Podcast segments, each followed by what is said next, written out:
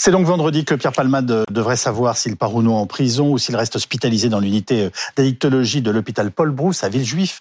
Euh, tout dépendra de la décision de la Chambre d'instruction de la Cour d'appel de Paris. Sera-t-il présent à l'audience? Et d'ailleurs, est-il obligé d'y assister? Quelle incidence peut avoir la dernière enquête sur la détention d'images pédopornographiques quant à la décision des juges? Avec nous pour faire le point ce soir et sur les derniers éléments de l'enquête, euh, Evelyne Sirmarin, qui est magistrate honoraire et membre du bureau de la Ligue des droits de l'homme, le docteur Dan Véléa, psychiatre addictologue et psychothérapeute, et Guillaume Fard, consultant police-justice de BFM TV. Guillaume, je commence avec vous, euh, avec les derniers éléments qui concernent la troisième enquête ouverte contre Pierre Palmade, l'enquête la, sur la pédopornographie. Euh, un homme a donc été entendu hier en audition libre à Bordeaux. Il a livré des vidéos à la police. Comment explique-t-il avoir eu ces vidéos en sa possession? Euh, Il dit tout simplement, cet homme, qu'il euh, a hérité acheté un téléphone d'une personne qui gravitait dans l'entourage de Pierre Palmade et que cette personne avait cette vidéo dans son téléphone et que donc lui s'est retrouvé en ayant l'objet téléphone avec la vidéo à l'intérieur.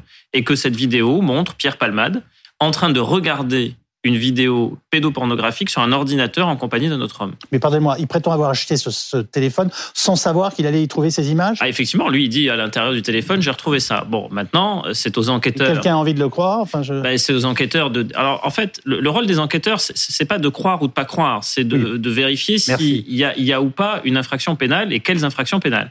Et donc, l'infraction pénale détention d'images à caractère pédopornographique, ça, c'est une infraction pénale. Oui. Ben, il faut la caractériser. Alors, qui détient ces images et qui en a fait quoi? Après, il faut suivre toute la chaîne. Est-ce que Pierre, Pierre Palmade détient des images à caractère pédopornographique sur son ordinateur? Euh, Est-ce que euh, un autre homme avec lequel il était en sa compagnie a été simple spectateur entre guillemets, mais ce qui est déjà tout à fait répréhensible, euh, ou est-ce que il détient aussi ces images? Oui. Est-ce que l'homme qui a filmé la scène et qui donc avait cette vidéo dans son téléphone portable est lui aussi détenteur toujours de ces images? Enfin, bah, on va au bout de la chaîne, le dernier celui qui euh, dit bah, j'ai la vidéo et qui se signale euh, au service de police et au service de justice et qui donc a été euh, effectivement entendu par les enquêteurs de la police judiciaire qui vont du coup devoir déterminer bah, toute la chaîne et essayer d'imputer les, bonnes infractions pénales aux bonnes personnes. L'examen de ces vidéos va être euh, particulièrement long. Aujourd'hui, on a des outils qui permettent de faire ça rapide, enfin aisément et rapidement. Bah, en fait, si alors s'il est effectivement détenteur de la vidéo et que la vidéo il l'a effectivement remise euh, aux enquêteurs, parce que vous savez, je prends quand même quelques précautions parce qu'il y avait un premier homme dans cette affaire qui était allé se présenter euh, à la Absolument. Des, qui d'abord avait appelé le 17, avait, avait vu des, des, enquêteurs en sécurité publique et il leur avait dit qu'il avait la certitude que, que Pierre Palmade regardait des vidéos à caractère pédopornographique. Euh, et puis finalement, il était redescendu quand même un petit peu dans, dans la valeur affirmative de son témoignage. Et, et donc, les, les, enquêteurs avaient même pris son téléphone portable à lui, finalement, pour investigation. Et, et donc, dans ces affaires, il faut, il faut toujours euh, quand même raison garder, prendre un peu de distance par rapport aux déclarations. Euh, vous, vous, ne savez jamais si vous êtes face à des gens qui veulent se venger, qui sont dans la délation, ou alors au contraire, des, des gens qui sont dans le signalement euh, que tout citoyen doit faire euh, au service de police, au service de justice, quand il a connaissance de faits qui sont des faits délictuels ou, des faits criminels.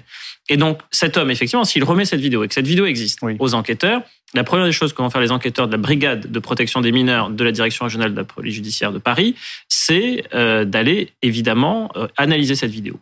Il faut voir ce que ce qu'il y a dessus. Est-ce qu'on reconnaît Pierre Palmade formellement? Est-ce qu'on voit bien des images à caractère pédopornographique parce que quelqu'un qui filme quelqu'un qui regarde, euh, ça peut tout, tout de suite euh, dégrader la qualité de l'image. On peut ne pas euh, reconnaître parfaitement Pierre Palman, on peut ne pas lui imputer mmh. donc le fait de, de consulter ces images. Et est-ce que c'est un peu prosaïque, mais est-ce que le caractère pédopornographique est, est avéré oui, quand on voit les images, qui sont filmées? voilà. S'il y a tout ça, ben, ça veut dire que Pierre Palmade peut être poursuivi à minima pour détention ou consultation habituelle ou les deux d'images à caractère pédopornographique, ce qui est une infraction punie de 5 années d'emprisonnement.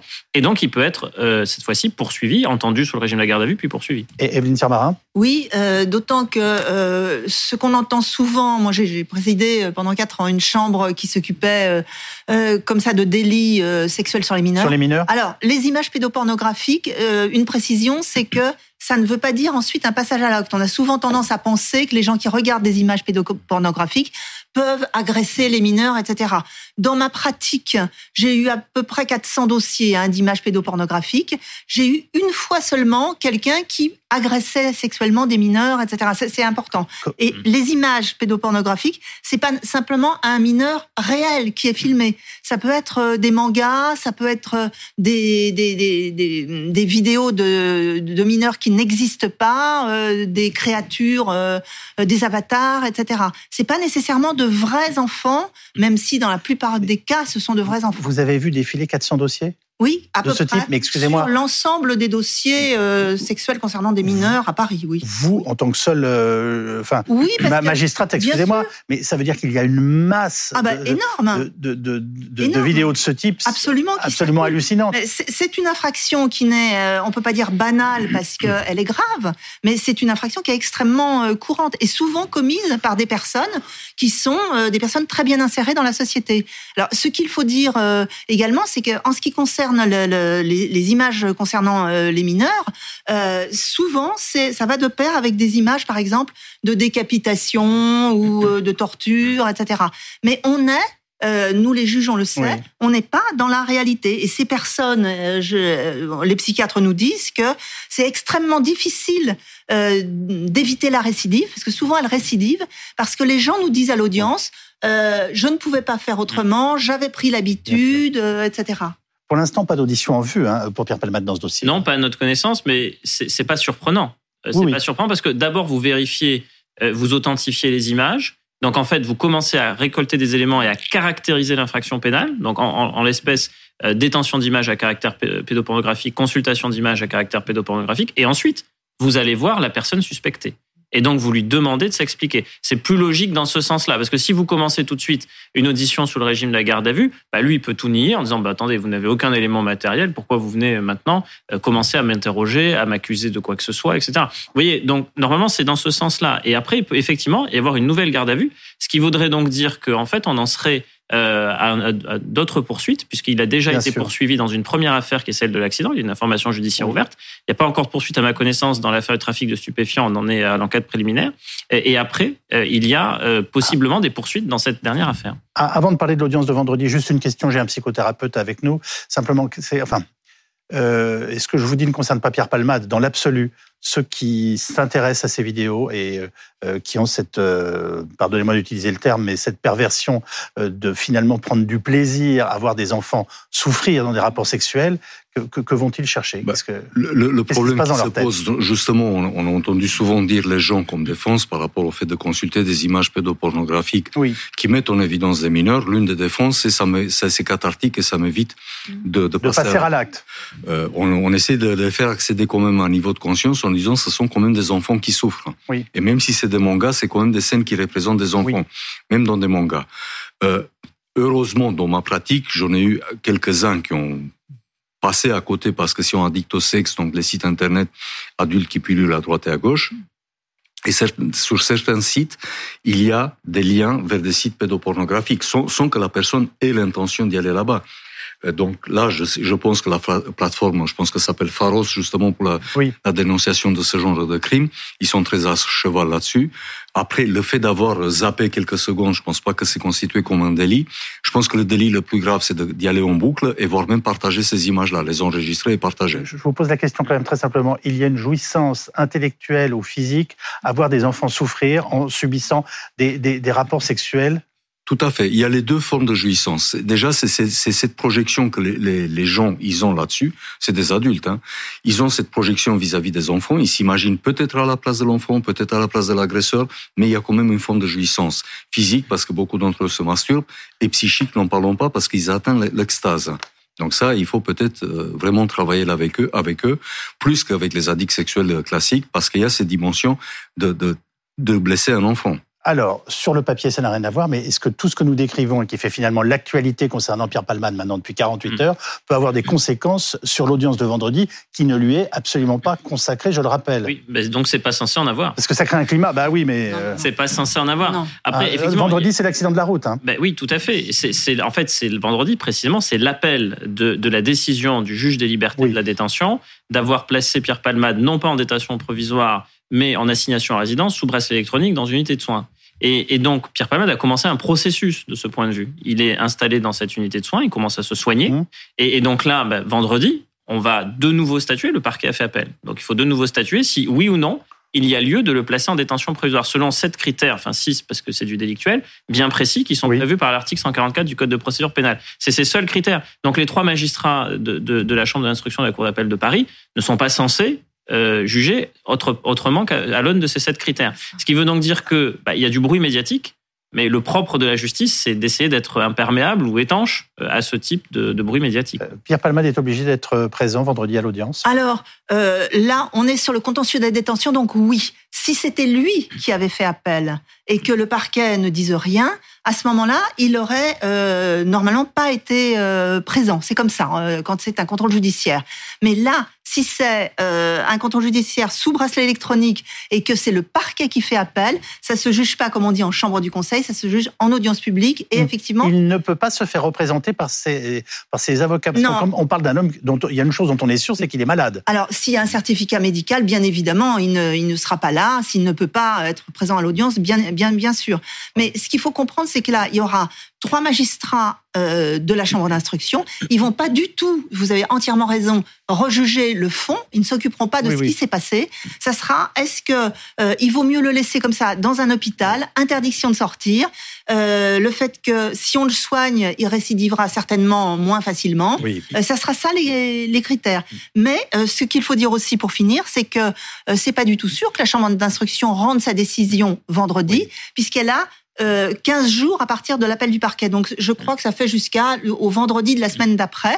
Les magistrats peuvent tout à fait décider de euh, statuer, enfin de d'entendre de, les arguments pour le mettre en prison ou au contraire pour le laisser sous bracelet avec des soins, et puis dire on rendra notre décision la semaine prochaine jusqu'à vendredi prochain pour motiver réfléchir et motiver très sérieusement leurs décisions. C'est tout à fait possible. Dan Vellier, j'ai une question très simple à vous poser, mais objectivement, Pierre Palmade est malade puisqu'il est hospitalisé dans une unité d'addictologie. Tout à fait. Il est malade, il est malade sur deux points. C'est ça qui est très important à rappeler, parce que souvent on entend qu'il a un traitement faveur parce que c'est quelqu'un de connu, parce qu'il fait partie de certains milieux. Tout ça, c'est du pipeau. Il est malade. Il est, il se présente lui-même depuis des années et des années comme malade d'addiction, qui essaie de se soigner, mais qu'il a aussi un fond très très dépressif. Il a fait trois tentatives de suicide, de ce que j'ai compris dans son livre. Donc automatiquement, c'est quelqu'un qui va être évalué sur un plan psychique et sur un plan addictologique. Sur un plan addictologique, ce sont des protocoles très sérieux qui sont mis en place avec des traitements qui sont donnés à tous les patients qui sont dans cette situation.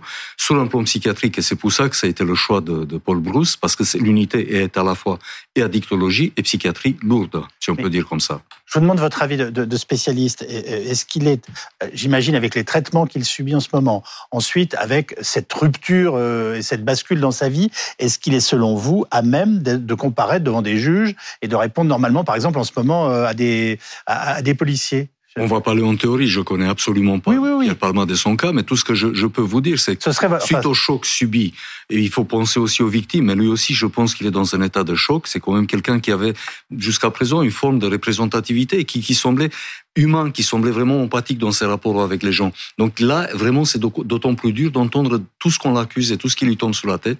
Je pense qu'il est dans un état où les médecins euh, seront presque obligés par rapport à ce qui, ce qui se dit jusqu'à présent de prolonger et l'hospitalisation ah. et la non-présentation à un juge, parce que euh, quelqu'un qui n'est pas vraiment en état d'entendre les choses. Est-ce que vous me diriez qu'il vous paraît dangereux de, de l'extraire de sa chambre d'hôpital? Dangereux. En tout cas, pour le bon fonctionnement de la justice elle-même, c'est-à-dire que c'est. Est-ce que c'est le moment de, de, de, de C'est évident, c'est évident que Pierre Palmade, il a un risque suicidaire par rapport à tout ce qui se dit. Et une personne qui a un risque suicidaire, l'extrait d'une chambre d'hôpital, du soin pour le transporter, on s'expose à un risque vraiment de, de, mise en danger de, de, la personne elle-même.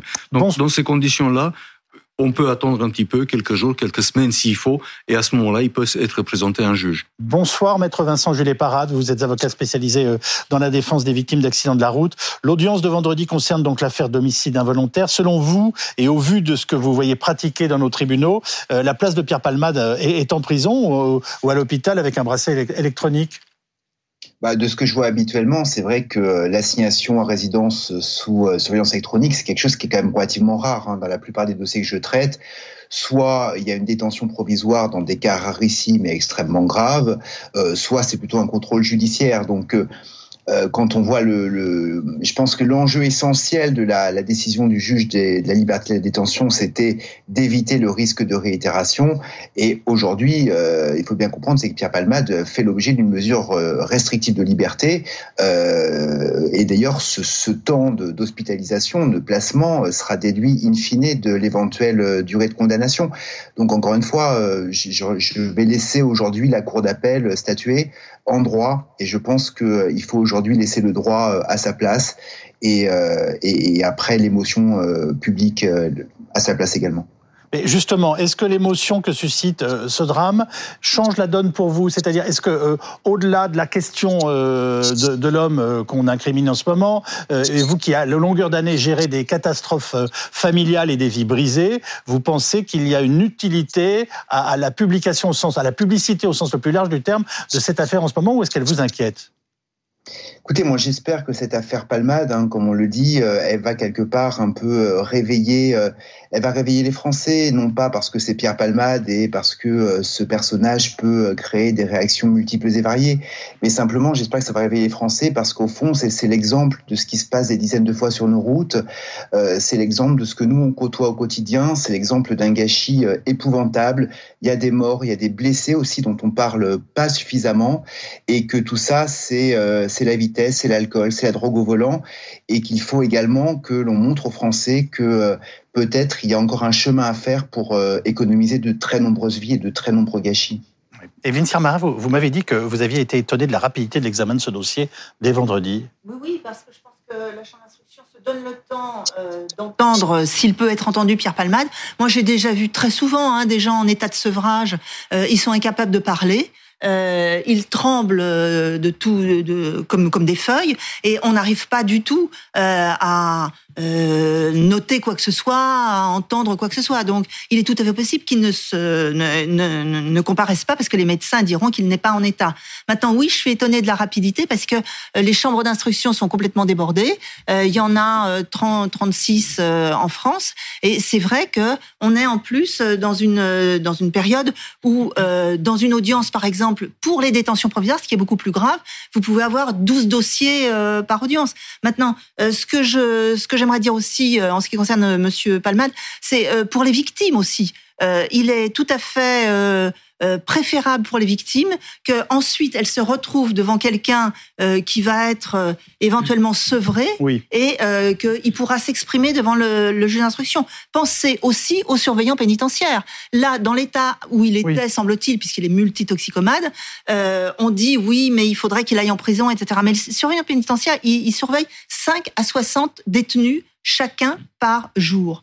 Donc, un surveillant pénitentiaire, il ne peut pas s'occuper, c'est pas une infirmière, et ils ne peuvent pas s'occuper de quelqu'un qui est en prison, qui a des problèmes physiques, qui a des problèmes euh, de dépression, etc. Les surveillants pénitentiaires, euh, ils peuvent pas être tout le temps dans la cellule de Monsieur Palmat tant qu'il sera dans un état où euh, il faudra le surveiller pour qu'il se suscite pas. Donc, faut comprendre aussi que c'est tout un mécanisme, toute une machine qui fait que ça serait bien si on avait plus de place dans les hôpitaux pour euh, faire en sorte qu'en addictologie, les gens soient enfermés, en fait, ne sortent pas, comme c'est son cas, soient soignés et qu'ensuite on puisse les juger.